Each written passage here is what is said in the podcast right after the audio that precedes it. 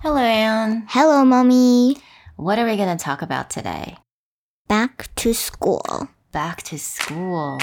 Hi, I'm Anne. I'm Mommy.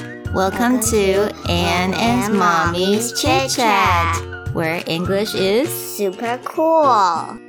So now, I believed everyone is back to school, right? Wake up early, eat breakfast early, go to school early, go That's- to bed early. Come on, everything. All the early. best thing in the world. 相 You can 信 say 所有的小孩子都应该回到学校了吧，对不对？ Mm. 嗯，So I'm gonna ask you some question。那这些问题呢，其实爸爸妈妈也可以试着在家里面问你的小宝贝。So these are all the questions about how their day is and what do they do. All these questions. So I'm gonna ask Anne, and Anne, you can just answer them as much as you can. Okay? Okay. Number one, tell me about the best part of school day. And the best part is recess. What about recess that you like? Mm, we can play, do anything we want, and that time is a good time to read because no one's at the classroom.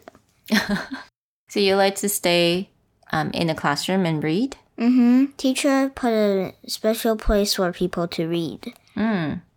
You know, I think it's called the reading corner, right? Yeah. Mm. Okay, sounds good.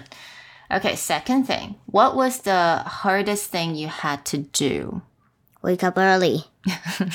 That was the hardest thing mommy had to do as well. I know, I don't like to wake up early. That was tough. Okay. Did any of your classmates do anything funny? Mm, not yet. Not yet. We don't know each other. We're embarrassed to do anything.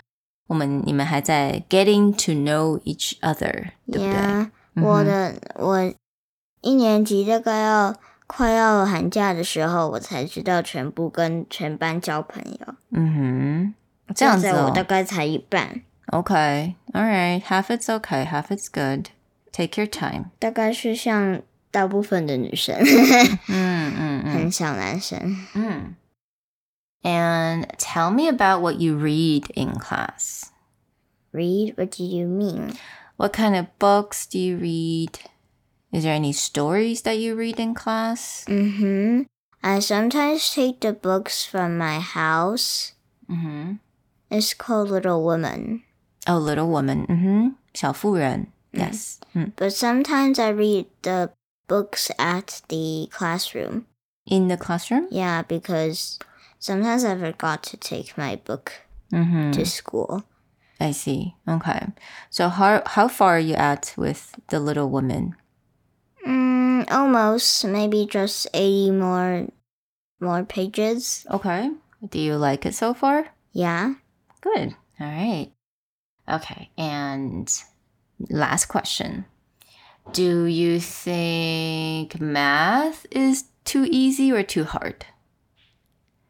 Easy. Easy. Okay.